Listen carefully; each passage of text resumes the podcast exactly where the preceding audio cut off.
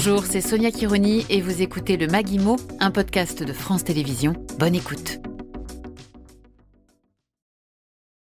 Cette semaine, le viager, un placement souvent méconnu qui souffre encore parfois d'une mauvaise image et pourtant, et pourtant il attire de plus en plus de Français. Les explications de Fabien Roquefort, notaire à Paris.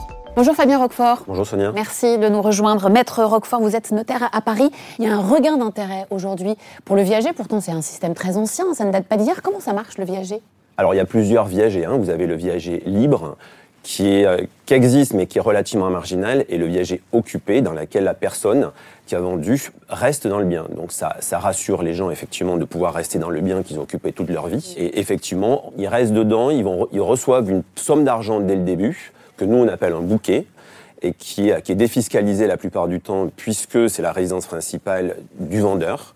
Et par la suite, ils vont toucher une rente viagère qui va être indexée et prévue dans le contrat de vente qu'ils vont signer avec leur acquéreur tout au long de leur vie. Et c'est un intérêt effectivement aussi pour si vous avez deux personnes qui vendent en viager, puisque la rente viagère, si un premier décès, sera versé également au second décès. C'est reversible euh, au conjoint Absolument.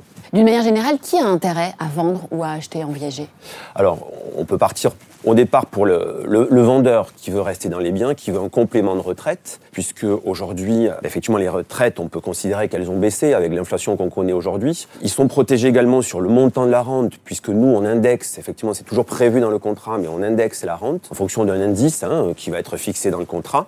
Donc ça, c'est la partie vendeur. Il reste chez lui, il touche une somme d'argent, il touche une rente à vie. Et la partie acquéreur, lui, c'est un petit peu différent. C'est souvent des gens qui n'ont pas forcément l'accès au crédit immobilier, mais qui sont propriétaires d'une somme d'argent. Donc, ils vont pouvoir payer le bouquet, donc la somme qui va être payée comptant, et après, moyennant une somme qui est le montant de la rente viagère, devenir petit à petit propriétaire d'un bien immobilier. Alors évidemment, c'est soumis à un aléa, hein, puisque l'aléa, c'est rente viagère, donc c'est le décès du crédit rentier, donc du vendeur initial.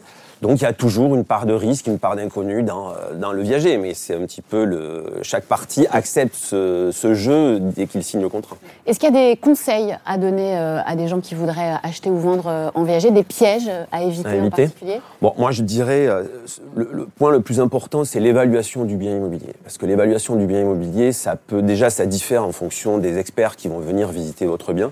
Donc se faire accompagner par des professionnels du viager, vous avez des, des agences immobilières qui sont spécialisés en viager. Également, parler à leur notaire, parce que leur notaire les connaît. Euh, c'est si c'est adapté à leur système de fonctionnement, à leur famille aussi, parce que ça, il faut quand même tenir compte des familles. Euh, voilà, donc c'est ce qu'on voit le plus souvent dans nos études, c'est-à-dire des gens qui sont au départ bien conseillés et qui choisissent une bonne solution. Le viager reste un marché de niche, un peu plus de 5000 transactions l'an dernier. Mais ce chiffre est en constante augmentation ces dernières années. L'Île-de-France arrive en tête avec plus de 30% des transactions. En moyenne, les acquéreurs investissent pendant 14 ans avant de pouvoir récupérer leurs biens. C'était le Maguimo, un podcast de France Télévisions. S'il vous a plu, n'hésitez pas à vous abonner pour ne rien manquer. Vous pouvez également retrouver le Maguimo en vidéo sur France.tv. À bientôt.